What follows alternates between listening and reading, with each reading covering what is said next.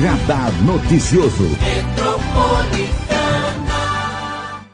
Vamos falar mais sobre saúde, hoje com um convidado muito especial, que é o Dr. Ricardo Mota. Ele que é médico, cirurgião oncológico, além de membro né, da Sociedade Brasileira de Cancerologia. Bom dia, doutor Ricardo Mota, é um prazer recebê-lo. Muito bom dia. Que saudade, né? De Faz tempo, aqui, né? Que a gente se vê nesse mundo tão diferente, né? Nem me fale. Tão diferente. Então, matando a saudade retornando aqui aos microfones, à imagem agora e trazendo aqui meu coração para poder falar um pouquinho do momento que a gente está vivendo. Qual que é a sua análise, doutor Ricardo Mota, dessa, dessa Covid-19 e de todo o trabalho né, que os médicos, especialmente os médicos oncológicos, cirurgiões oncológicos como você, estão preocupados com o câncer, mas também com o paciente com Covid-19. Como que vocês estão fazendo esse tratamento em quase um ano de doença? Então, o mundo vive uma grande ebulição. Essa ebulição nos traz é, mudanças de condutas e rotinas é, muito agudas, né? Então, planejamentos eles estão tendo que ser mudados é, conforme a pandemia se alastra, né? Aumenta o seu número de casos. Então, existem locais onde a gente tem fluxo de tratamento separado para tentar minimizar a chance daquele paciente oncológico é, estar em contato com o Covid. Então, existem lugares, graças a Deus eu trabalho em lugares como esse, que você tem um, esse fluxo separado, o doente ele fica ali recebendo seu tratamento. Por quê? Porque a oncologia é uma emergência. O dia na vida do paciente que tem câncer, ele é um, é um valor muito alto. Não que a, a vida dos outros não tenha um valor, mas a dele é porque o planejamento de tratamento, ele é sempre dado num calendário. Então, por exemplo, o dia da quimioterapia, o dia de descansar, o dia de retorno médico, o dia do exame. Uhum. E quando esse calendário é quebrado, quando esse fluxo é interrompido, é, o custo oncológico aumenta. E qual é o principal custo oncológico? É o custo da vida da, do paciente. Então, o custo da vida do paciente é o que sofre. Uhum. É, então, a gente tem aí um apelo para, apesar de tudo que a gente está vivendo, que o paciente não desista, que o paciente procure o tratamento oncológico, que o paciente persevere, porque o que ele está passando é uma prioridade, né? Como que vocês estão acompanhando? Muitos pacientes pararam o tratamento? Do que você acompanha? Então, duas, duas situações. Primeiro, muitos pacientes deixaram de chegar. Por quê? Porque os diagnósticos não estão sendo realizados. Uhum. Então, esse paciente ele vem chegando, né? Eu, eu presto sobreaviso, eu presto coordenações sobre aviso no Hospital de Grande em São Paulo, onde os doentes vêm aparecido on, de oncologia muito graves no pronto-socorro.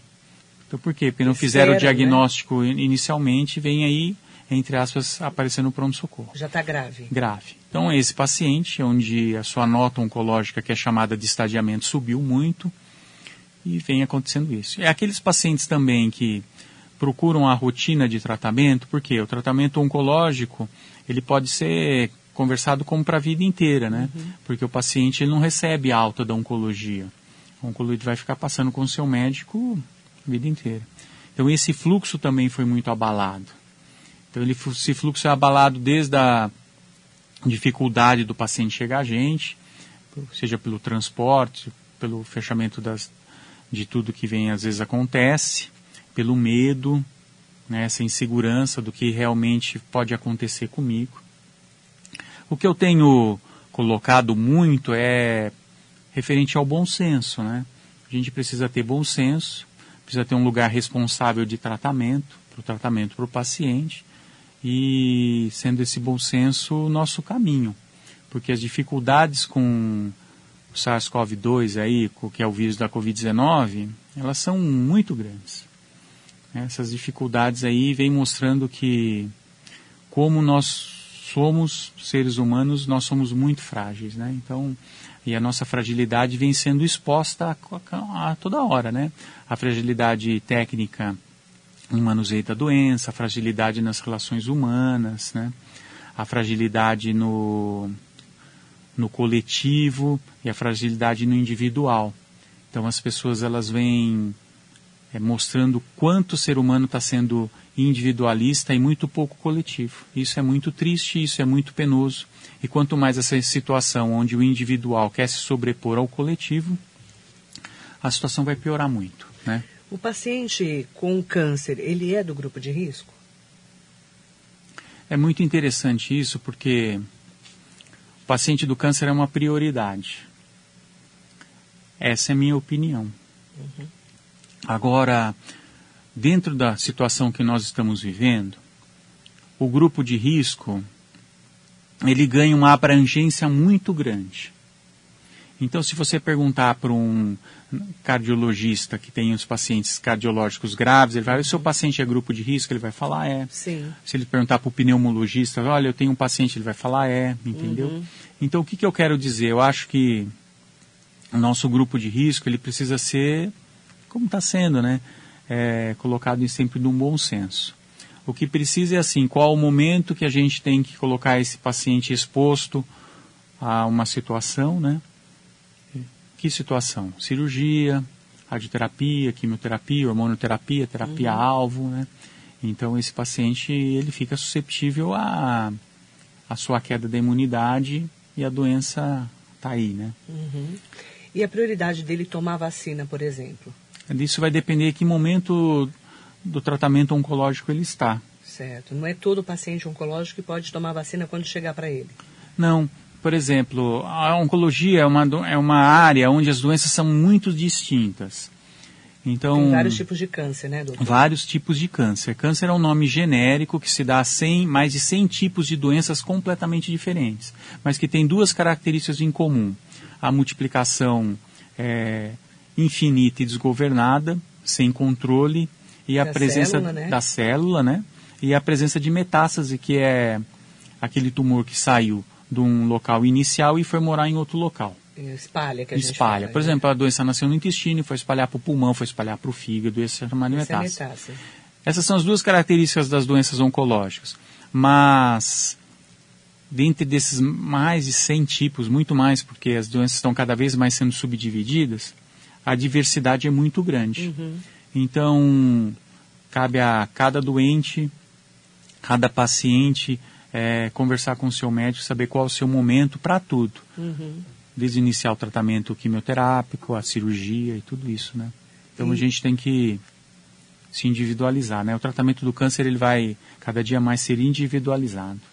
Doutor Ricardo Monta, é, a gente sabe que você não está tratando o Covid-19 né, de frente, né, na linha de frente, mas está dentro do hospital. Você já tomou a vacina, a Coronavac ou a Oxford? Então, vou te dar uma informação. Eu trabalho no HCOR há seis anos e meio. E há dois anos e meio foi me oferecido mais uma situação dentro do HCOR. Então eu trabalhava no HCOR chamado HCOR Onco, que é um grupo de oncologia dentro do Hospital do Coração, muito forte, graças a Deus, um grupo onde a gente tem ali é, equipes muito especializadas em um, um tratamento extremamente atual, né? Mas foi me oferecido também trabalhar, montar uma equipe de cirurgia geral no hospital. O hospital contempla com três equipes de cirurgia geral que se dividem. Então tem a equipe do Dr. André, Dr. Ulisses e a minha, uhum. onde a gente se divide no tratamento das urgências do hospital. Então, nesse tempo de pandemia, eu trabalhei e trabalho bastante com doente do Covid, porque uhum. as avaliações da UTI, quando é aquela minha semana de sobreaviso, aquela minha semana da equipe. Lá. Sim, tem que entrar, tem que operar. Então já operei é, gest, é, puérpera com Covid, com lesão de vesícula biliar, por necrose de vesícula biliar, operei abdômen hemorrágico, paciente com Covid. Então. Então você está no grupo de risco de linha de frente. Sim, eu estou no grupo de risco. A gente tem um contato diário com isso.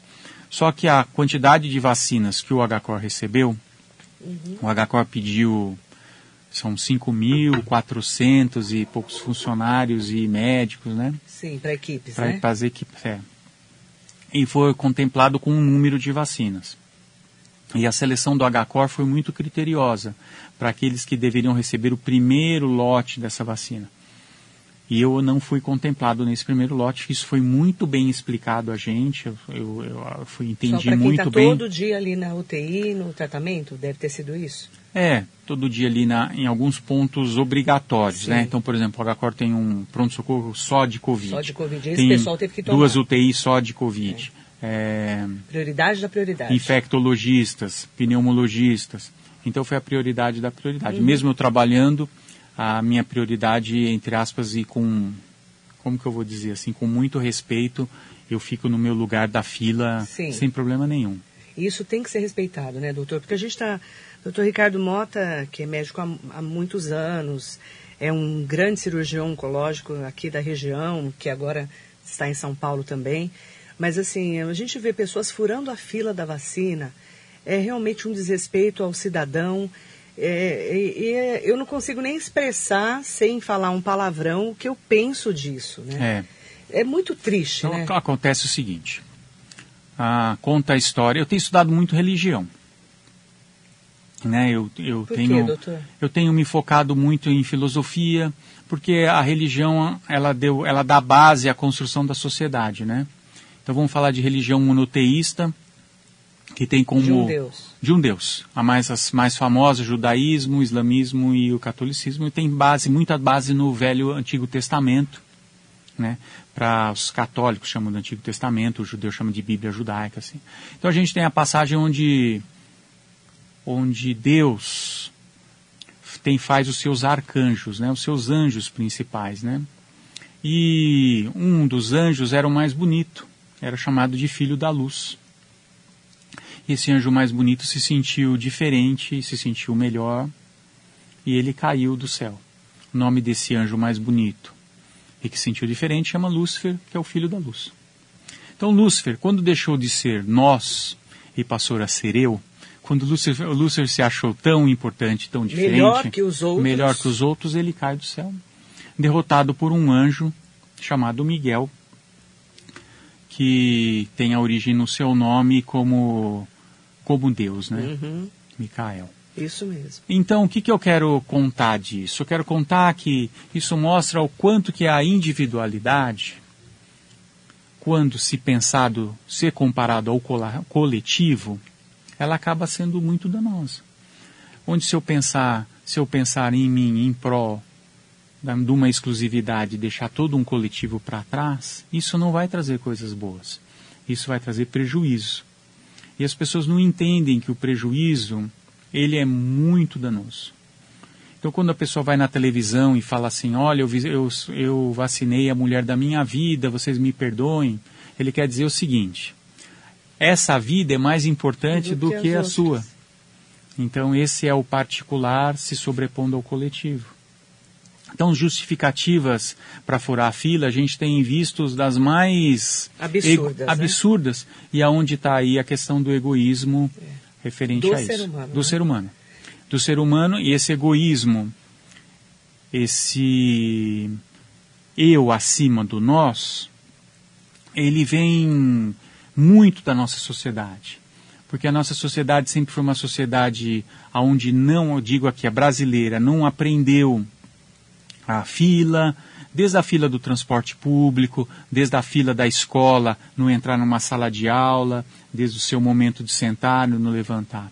Então, quando essas atividades que o, que o eu fica muito grande, o coletivo sofre muito e os danos são irreparáveis. irreparáveis. Então, o que, que a gente está vendo agora na sociedade é apenas o reflexo nosso o que a gente está vendo desse nosso desse fura-fila é apenas o espelho refletindo que sociedade nós somos. Esse é o Brasil de verdade.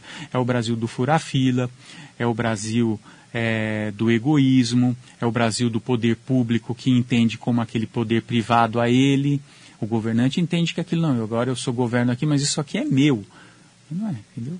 É o poder da pessoa que vai, é é o reflexo da pessoa que vai numa praça e quebra o banco. Né? E- isso, e isso é a nossa sociedade. Com todas as devidas proporções, guardadas as devidas proporções, entra a briga de Bolsonaro com Dória. Isso. Não entra? Entra como. Eu resolvi, eu estou resolvendo, É. eu fiz, eu comprei a cloroquina, eu fiz a Coronavac. E, e a gente está. Cadê o ser humano? Cadê Cadê o brasileiro que precisa tomar a vacina? É, como você disse, sempre o eu está nessa frase. Não então é? a vaidade, É a vaidade, o ego. a vaidade, o ego, ele vem como um trator. E em cima desse trator vem essa destruição que a gente está tendo, né? Esse, essa situação de um, de um governo ruim, porque não existe uma análise de um espelhamento de um governo exemplar no mundo. Todo governo tem seus defeitos, todo governo tem sua qualidade. É, Por quê?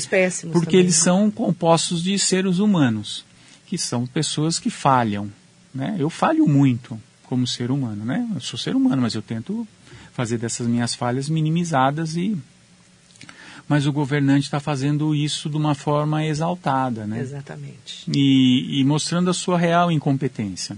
Exatamente, doutor. Porque o preparo para isso, cada vez ele é mais tênue, né? Então a gente... E não é, não é assim que eu gostaria de dizer assim...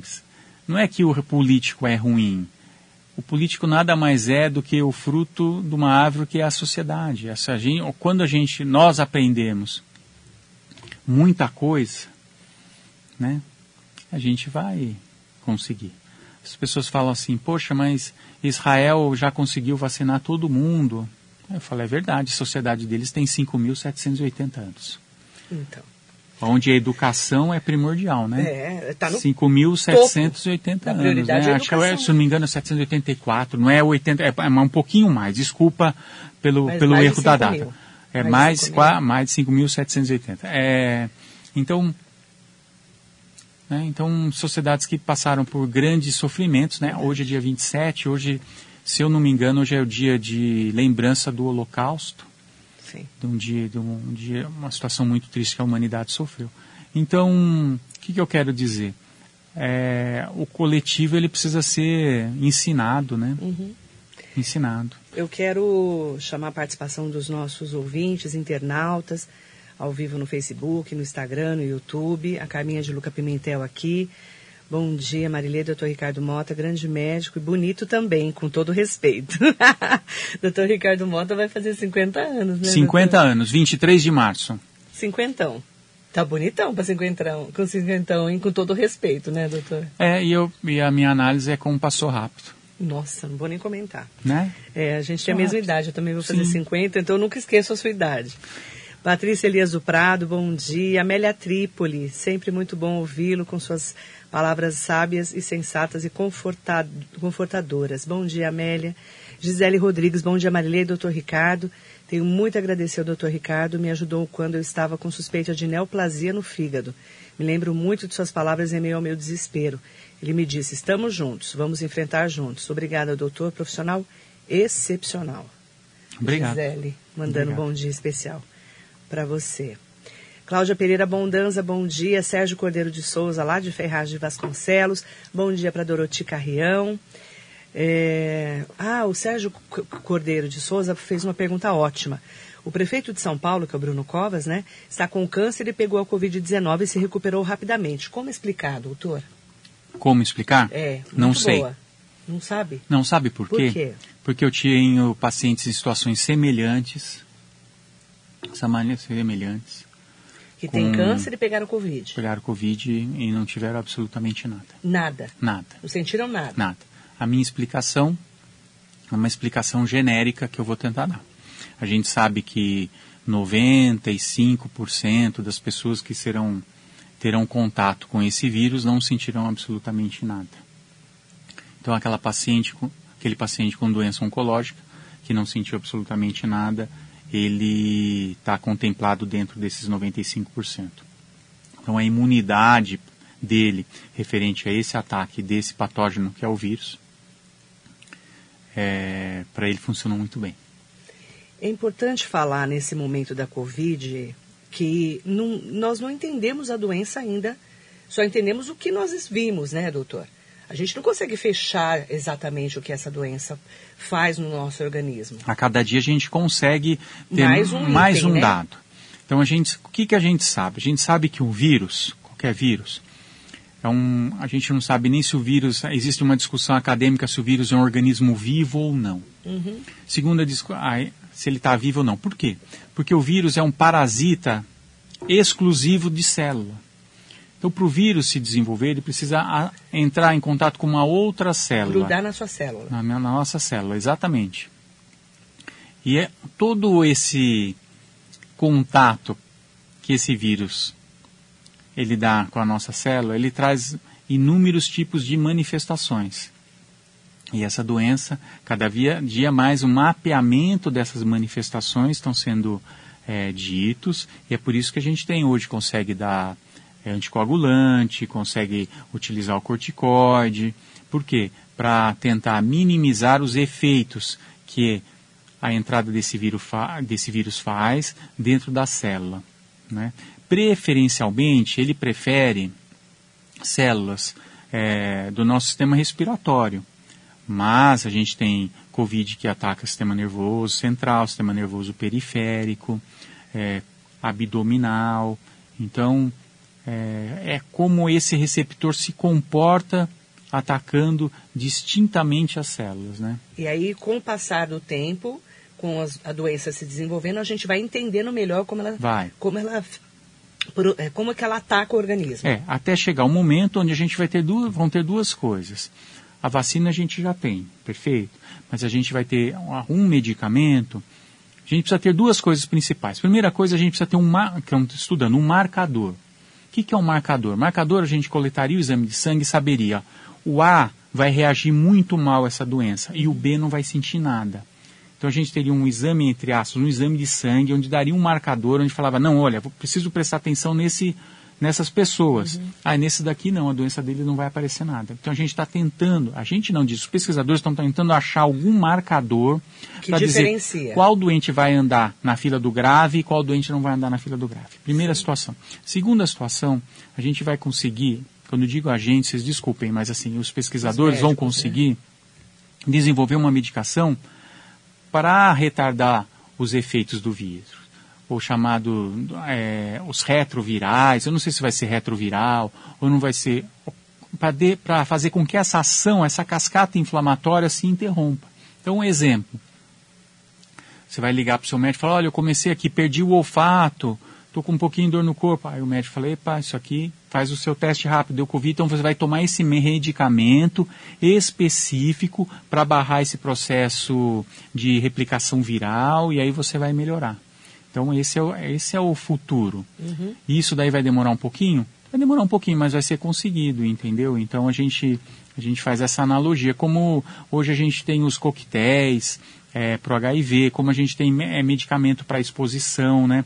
As pessoas tomam um medicamento profilático para não para se expor né, com, com o vírus do HIV e, uhum. não, e, não, e não ficam doentes, né? Uhum. Então a gente vai conseguir isso.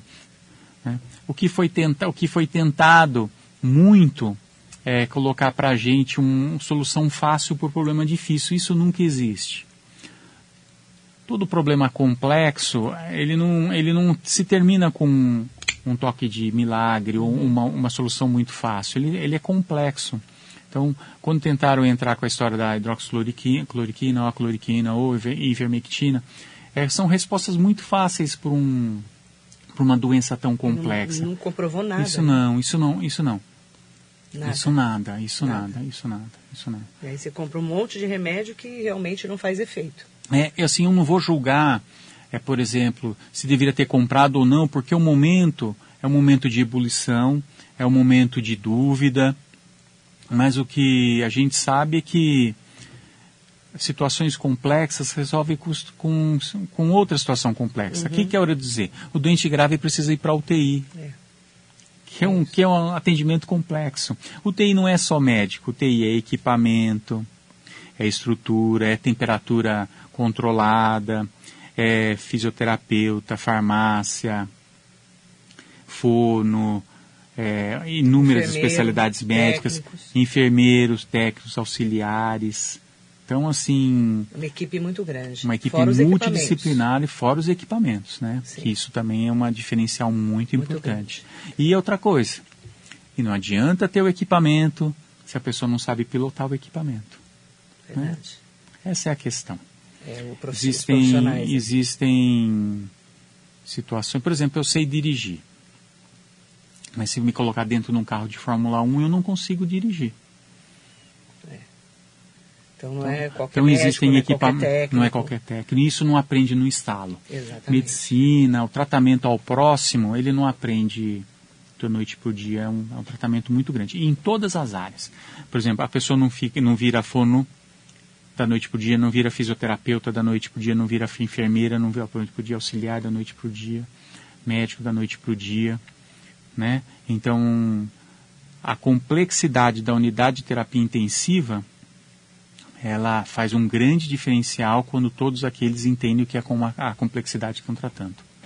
Bom dia para Patrícia Cesari, bom dia. Gustavo Siqueira, bom dia, querido. Um bom dia esse competente doutor Ricardo. Um abençoado dia a todos da rádio, obrigada. Mariso Meoca, mandar bom dia para Doroti Carrião, Ercília Terribas, José Benedito Silva. Bom dia, doutor Ricardo Mota. Cuidou muito bem do meu pai em 2007. Infelizmente, ele sucumbiu ao câncer, mas não faltou cuidado da sua parte. Obrigado, doutor. Obrigado. Bom dia, querido. Mandar bom dia também para Sônia Ferreira Ribeiro. Doutor, que médico maravilhoso, que paz que ele está me trazendo. Sônia, nesse momento, né, que as pessoas estão Chegamos a 2 mil mortos aqui na região, né? Uhum. milhares de mortos em todo o mundo. Realmente a gente precisa ter um pouco né, de, serenidade. dessa serenidade, você concorda? É, porque todo momento que eu estou dizendo de ebulição, ele não pode ser combatido com mais ebulição. Então a serenidade no tratamento a isso, ela é, ela é fundamental, né? Então o doente grave exige alguém com muita paz, né? Exatamente. Muita paz, senão não resolve, né? Doutor Alexandre Balbi está mandando aqui excelente reflexão, bom dia. Gesmir Debre, bom dia Marileia, doutor Ricardo, Edson Moura, bom dia, Silvia Lima, Carlão Serralheiro, muito bom esclarecimento. Washington Halé, muito bom dia para você também, sempre aqui com a gente, acompanhando o nosso radar. José Rodrigues, bom dia para você. Dr. Ricardo Mota aqui conosco hoje. Mandar um bom dia para o doutor Paulo Saraiva, está ouvindo a gente. Um abraço ao Ricardo. Pergunta para ele se ele acredita que a síndrome pós-Covid poderá ocorrer alguma neoplasia. O que, que é isso, doutor? A pergunta dele é, é interessante porque ele quer dizer o seguinte: pessoas que tiveram Covid, uhum.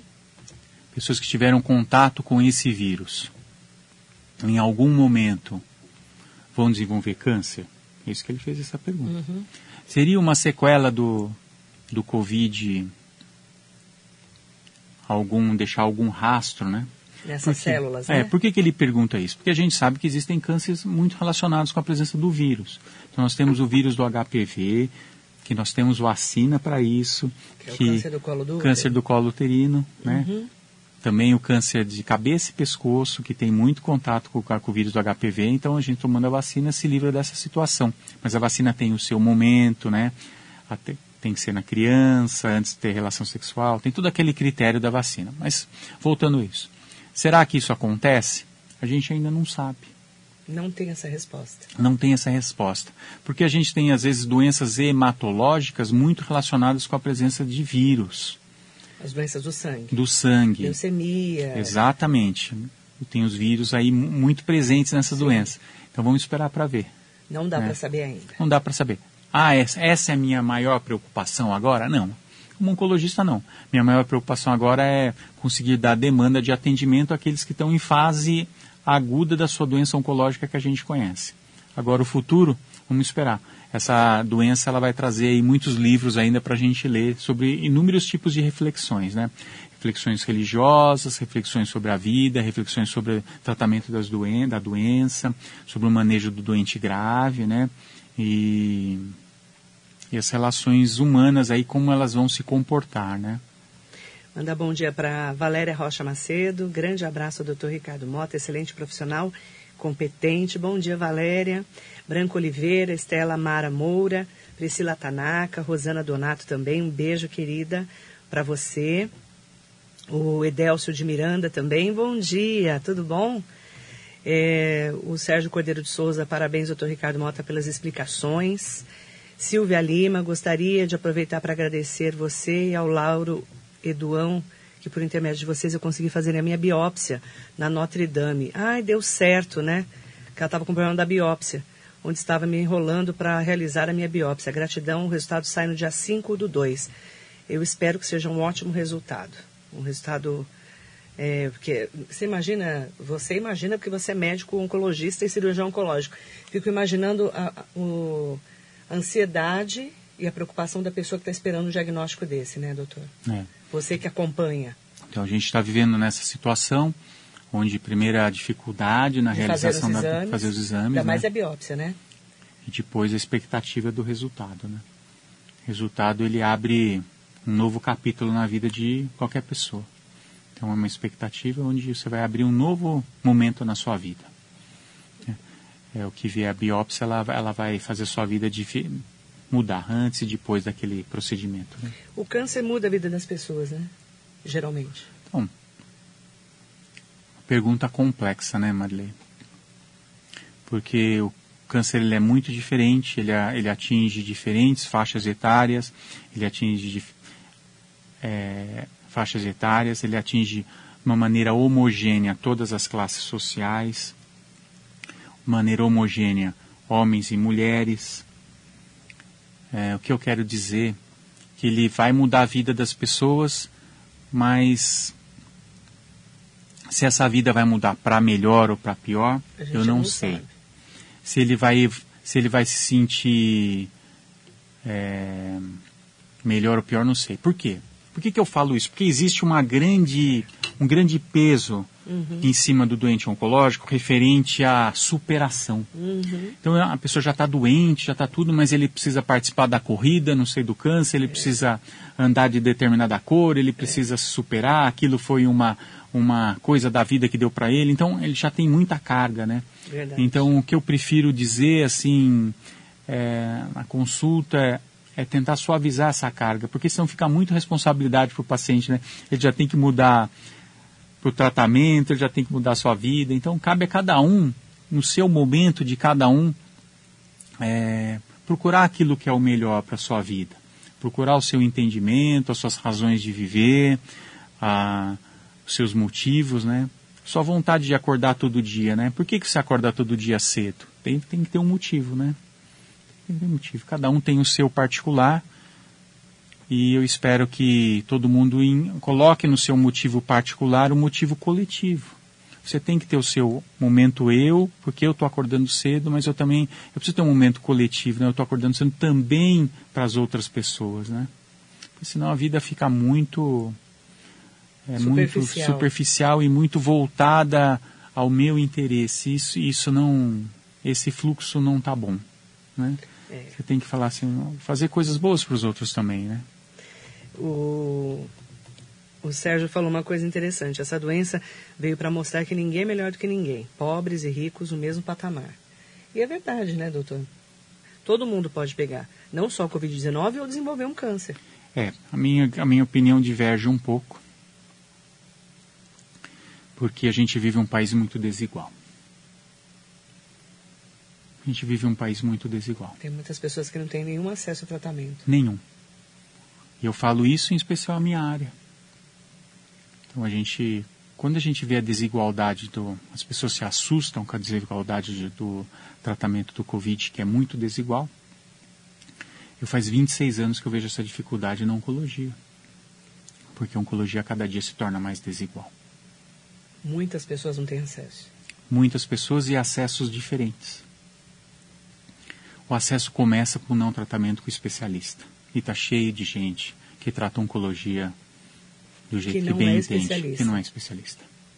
Isso tem em todo Então, lugar assim, no Brasil, né? A minha grande dica, a pessoa quando quer tratar de oncologia, entra no site do Conselho Regional de Medicina, digita o CRM do médico, porque nós somos obrigados, obrigados a registrar a nossa especialidade, se a nossa especialidade for feita de verdade no Conselho Regional de Medicina e está lá o nosso nome de especialidade. Então, que, por que, que eu falo isso? Porque a desigualdade eh, ela vem atrapalhando muito. E isso tem que ser combatido, a gente tem que lutar para que todos tenham acesso. Quando a gente vê o que o Covid mostrou, o Covid nos desnuda. Nos desnuda na situação em mostrar o nosso reflexo no espelho. Então nós estamos pelados no espelho e mostrando assim, ó, a sociedade nossa é desse jeito. É assim que nós estamos sofrendo. Eu trabalho há 26 anos, mas eu estou há mais tempo indo no hospital como estudante, então vai dar mais de 30 anos. E você está no rádio esse tempo. Quantas e quantas vezes você já não viu briga por vaga em UTI? Nossa. Não eu, é de agora? Incontáveis. Incon não é agora. Já briguei muito. Não é agora? Não muito. é de agora. Só que agora a questão do Covid desnudou isso. Mostrou Exatamente. quanto nós somos uma sociedade desigual. Desigual. Exatamente. E quanto mais desigual for a nossa sociedade, mais devagar nosso, nosso país vai evoluir. Quanto mais nós somos desiguais, mais triste nós iremos viver, mais iremos sofrer. Então, esse, esse espelho que nos deixou totalmente desnudos, nus, que é a doença do Covid, ela mostra isso. É. Que nós, infelizmente, vivemos numa sociedade onde não são todos iguais. Não são. Infelizmente. Muitas desigualdade. Vou, vou colocar tempero no nosso. Há pouco tempo o Supremo mandou uma carta pedindo prioridade, dizendo que eles eram os guardiões e precisariam da vacina, lembra? Isso sim, foi noticiado. Sim. Lógico que o assessor que mandou a carta, a cabeça foi cortada, mas eu digo, quanto um achar que ele precisa estar na fila antes do que o outro, a nossa sociedade não vai ficar assim. Não adianta o nosso governante falar, olha, o grupo prioritário é A, B, C, D, E, aí todo mundo é prioridade. Todos nós somos prioridades, é. mas todos nós somos prioridades no nosso local, no nosso local, nosso lugar. Não na frente do próximo. Exatamente. Não na frente do próximo, senão nós não vamos evoluir. E a gente precisa ver o que nós estamos passando. Né? A quantidade de é, situações que nós estamos vendo, a quantidade de é, mortes que estão acontecendo, sofrimentos que estão acontecendo, mas na minha modesta opinião, isso é muito fruto do quão desigual é o nosso país. Dar bom dia para o Ricardo Pedroso, que está aqui com a gente. Parabéns, entrevi excelente entrevista. Augusto Oliveira, bom dia, Lu. Marilei, doutor Ricardo Moto, excelente médico, foi operado pelo médico. Brinco que eu não tenho tatuagem, mas tenho uma cicatriz da cirurgia que ficou perfeita. Nem parece. Gratidão. Um beijo, querido. Você operou Obrigado. ele. Obrigado. Mandar bom dia também para Euides Alves. As pessoas com deficiência ficaram fora da campanha. Algumas pessoas com deficiência têm comorbidades, assim como eu, e têm a síndrome pós-pólio ela está comentando. Uma doença progressiva e degenerativa, problemas respiratórios, faço uso de BIPAP. É, se pegar Covid, dificilmente sobreviveria. Que ela está falando da, da, da, comorbidade, né, dos grupos de risco. Que é o que a gente já estava falando anteriormente. Sim, né? é, é muito difícil. Esse gerenciamento é, da questão do risco, ele é muito difícil, porque a gente está contando com um número muito escasso do imunizante, da vacina, muito escasso. Muito. Isso é muito triste, isso é muito desgovernado, né? Isso é muito ruim. Verdade. E a gente vai sofrer. E a gente vai esperar, tem vai que esperar. esperar. Claro que a gente não vai furar fila, né? Porque a gente não. tem cidadania, né? Graças a Deus. Ranieri Machado, bom dia, doutor Ricardo. Essa doença se origina muito em questões emocionais da pessoa, ele está perguntando. Qual doença? Ela poderia se curar quando ela supera um ponto difícil na vida? Eu penso que é oncológica. Então, a gente não sabe muita coisa do, do ser humano que nós somos. Né? O que a gente sabe é que tristeza não faz bem a ninguém. Mas atribuir uma doença oncológica à, à pessoa, a gente está dando mais uma carga a ela. Por exemplo, ah, você ficou, tem esse tumor porque você é uma pessoa muito amargurada e essa amargura não saiu. Seu marido te deixou porque você perdeu um filho. É, seria jogar mais um peso no dentro, doente oncológico. no doente oncológico. Então isso eu não, eu não faço. É evidente que na minha vida clínica eu já presenciei muito disso. pessoa entrou numa situação difícil, uma perda desde financeira, ou afetiva, ou de um relacionamento, ou de uma instabilidade, e a doença oncológica se aflorou. Uhum. Ah, já percebi isso clinicamente, sim, mas eu não tenho como provar que foi isso que aconteceu. Mas o que eu faço? Eu tento não dar peso a essa situação, porque o que a pessoa passando já está passando já é demais. Isso é muito, muito difícil. E muitas vezes a gente quer arranjar um culpado, É. né? Culpado, né? Então, então é difícil, né? É procurar é o verdade? culpado é muito difícil. Procurar o culpado. Verdade. né? Se outro dia eu vi uma, estava assistindo uma, uma, uma aula aí, pessoa falou uma história engraçada, falou assim que a maioria dos casamentos sobrevivem porque a gente sempre vai ter um culpado. Olha, ele é culpado porque eu não fiz tal coisa, ele é culpado, né? Porque Ali- você aliás, culpa essa Covid, se, se sobreviver o casamento, tá ótimo, né? Sim. Porque Conviver com a pessoa. Porque você arranjar, você jogar a culpa ao próximo, você, você tira a sua responsabilidade, né? Claro, você põe culpa no outro. Exatamente. né? Culpa é do Então, é engraçado isso. Então, o que, que eu quero dizer? Eu não ponho essa responsabilidade no próximo referente Sim, à doença, né? sim. Então é, Entendi. é complicado. Porque o ser humano é complexo, a gente tem que pensar muito bem o que falar, né? Pra, Verdade, verdade. ainda mais no momento que todos nós estamos vivendo, ainda mais com a doença oncológica, é muito frágil. A labilidade que todos nós estamos é muito grande. Então, quais são minhas dicas? É, muito cuidado no trânsito, não se exaltar com pequenas discussões, né? Tentar a gente se evitar, evitar atrito, né? Porque está tudo muito, muito, muito à flor da pele, né? Tá. Então, se você tentar evitar essa situação, vai ajudar muito, né? Muito. né? Liliana Botelho aqui conosco, bom dia. Clarice Flauzino. Marilei, adoro o seu programa. A forma desse doutor pensar é excelente. Trazer um pouco mais de humanidade também para a medicina, né? É, e o Carlos Magno está falando. O entrevistado de hoje é médico de verdade. médico de verdade é muito bom. Hum. Beijo, Magno. Eu gosto de ser médico. É, eu sei. Eu, Eu eu sei porque eu te conheço há muitos anos, né? Mas Eu é, gosto, assim, Você é muito feliz na sua profissão. sou muito né, feliz, doutor? eu não. Sou feliz. Não faria sim. nada que fosse diferente na vida. Faria um monte de coisa diferente, mas não tão bem quanto eu faço a medicina. Não, mas eu falo, tirando a medicina, Como profissão? É. Ah, não, eu quero trabalhar como médico o resto da vida. o resto da vida. Isso eu quero trabalhar. Isso eu gosto. Priscila Tanaka, que médico maravilhoso, é muito humano e sensível. Aline Ellen Inquirino, minha mãe trabalhava no plantão controlador buscando vagas em UTI. Aquilo era uma escola de se assistir. Aline, o que eu já briguei por causa de vaga em UTI nessa região, nossa. É, então. Essa DIR 3, que, nossa, era, né?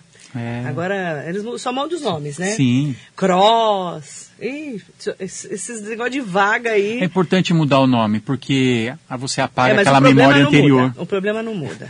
A memória É, anterior a se memo- apaga. é, só isso. É importante. Eu quero Fase aguda adianta. pedir pro, com tantas reflexões que você já, já fez aqui hoje, eh, doutor Ricardo Mota, é, e o doutor Alexandre Balbi tem toda a razão, isso não é uma entrevista, sim uma reflexão do desenvolvimento humano, por isso que eu sempre peço para o doutor eh, Ricardo Mota pegar uma- um lugarzinho ali na agenda para vir aqui na rádio.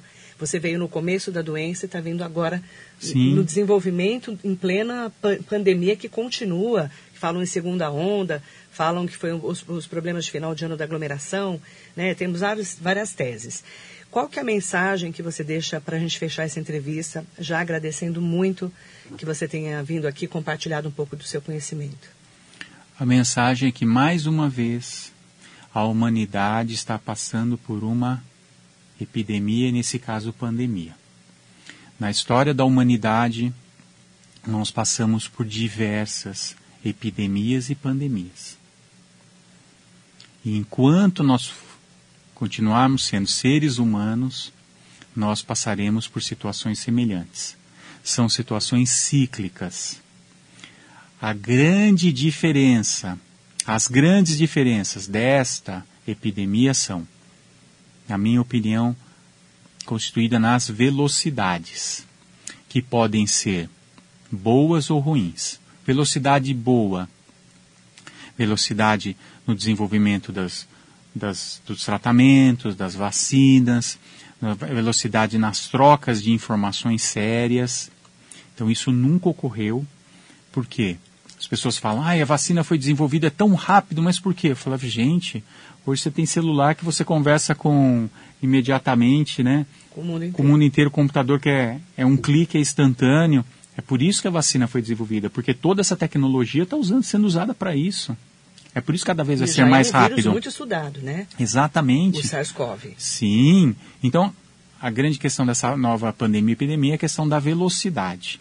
Só que a velocidade também nos trouxe uma avalanche de besteiras.